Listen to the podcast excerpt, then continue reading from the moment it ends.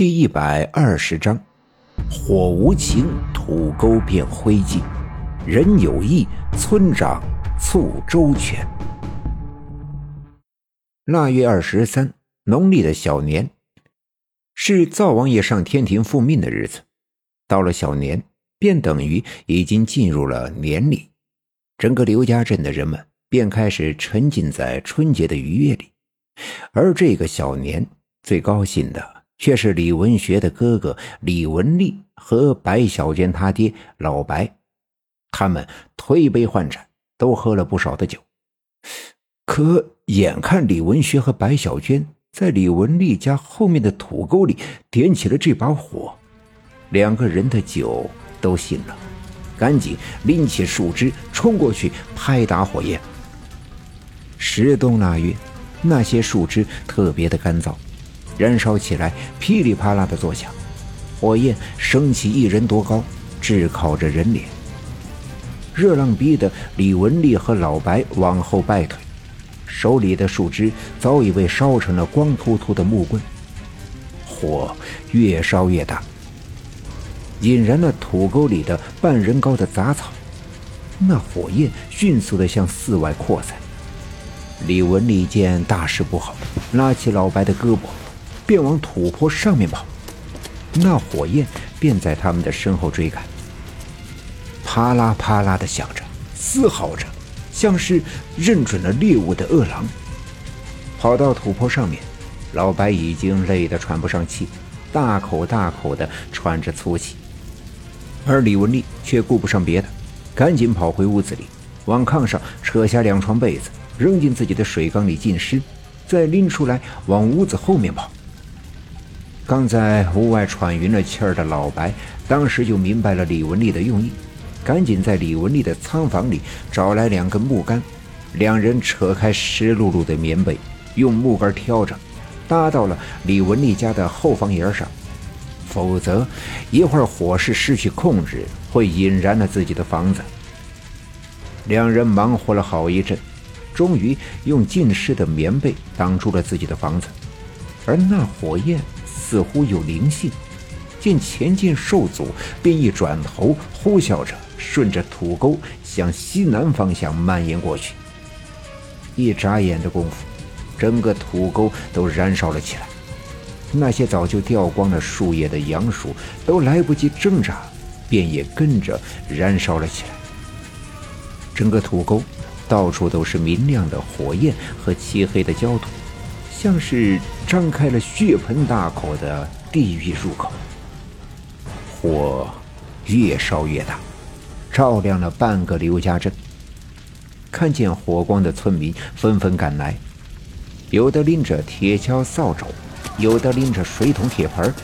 着起了这么大的火，没人会站着看热闹。赵村长和我爸爸也闻讯赶来。而当他们看到了李文丽家的屋子后面的时候，才发现这么大的火灾，人力根本无法扑救，便赶紧组织在场的村干部和小分队员拦住试图去救火的村民，别让大家伙儿犯险。赵村长登上一块大石头，对村民们喊道：“哎，这火太大了，救不了了，大家伙儿都往后退退。火着了就着了，只要不伤到人。”烧了啥都不算事儿，大家伙都往后退退。过了好一阵子，这场大火烧光了这个土沟里的一切，而土沟的对岸便是一片农田。早在秋天的时候，农民便早已把地里的秸秆运回家，备干了之后留作冬天生火做饭的柴火。没了燃料的农田便阻挡了火势的蔓延。火焰在烧光了沟边上的杂草之后，便渐渐的萎缩，最后变成了无数个闪烁着红色的亮点，冒着呛人的烟雾，慢慢的熄灭。火焰慢慢的熄灭之后，整个世界又暗了下来。人们纷纷的打开手电筒，十几条惨白的光柱在沟里来回的照射。人们这才拿着铁锹和扫帚，纷纷地下到沟里去，把那些残存的火星拍灭。空气中弥漫着草木烧焦的味道。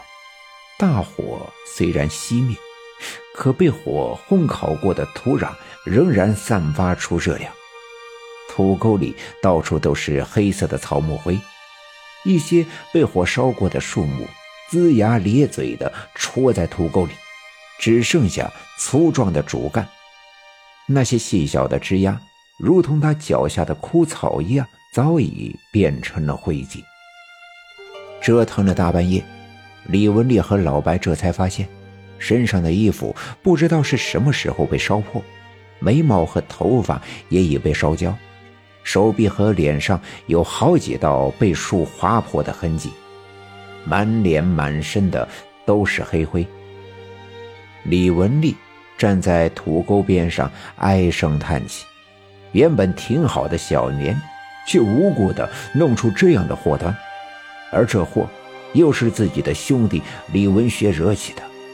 接下来该咋办？自己心里却没一点的谱。赵村长走过来，拍了拍李文丽的肩膀，说：“文丽啊，这是咋回事啊？”李文丽知道这事儿没法隐瞒。便一五一十的把事情的由来跟赵村长说了一遍。说完之后，便蹲在地上唉声叹气。赵村长听了之后，点点头，转身大声地问刚才救火的村民们：“烧到人没有？有人受伤没有？”因为火烧得正旺的时候，村长不让大家伙儿下去冒险，所以大家伙儿纷纷表示没有人受伤。而土沟的四周都是农田。所以火势没能继续蔓延。